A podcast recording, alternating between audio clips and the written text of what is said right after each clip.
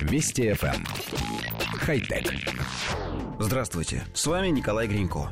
Любители горнолыжного спорта должны использовать специальную защиту. Однако многие из них не любят шлемы и предпочитают им шерстяные шапочки. Над этой проблемой задумались студенты и инженеры Австралийского технологического университета Квинсленда. Они разработали Anti-Ordinary A1 это головной убор, который выглядит как привычная шапочка. На 70% шапка состоит из шерсти. Внешний слой выполнен из прочного гипоаллергенного акрила. Этот материал долговечен и устойчив к стирке.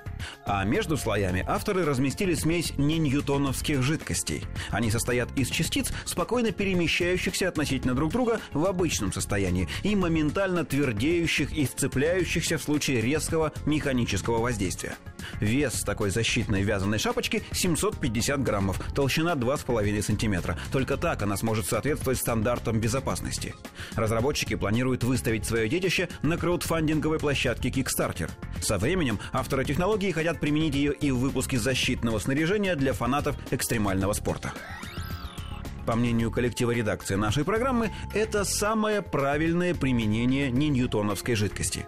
На сегодняшний день материалы с подобными свойствами активно используются для изготовления игрушек. Вспомните детский кинетический песок или же жвачку для рук, хендгам. В обычном состоянии эти вещества податливы и легко меняют форму, но при ударном воздействии сразу же становятся твердыми. Например, из мягкой и текучей жвачки для рук можно слепить мячик, который будет отскакивать от стен, словно словно сделанный из прочной резины.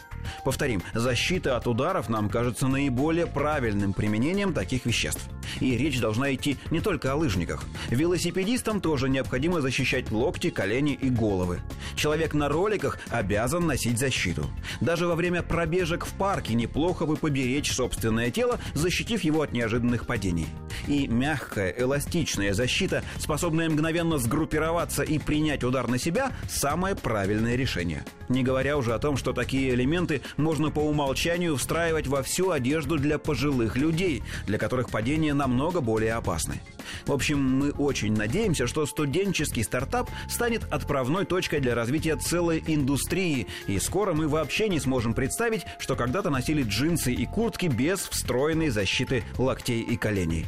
И станем более ответственно относиться к собственному здоровью. Хотя... Вести FM. Хай-тек.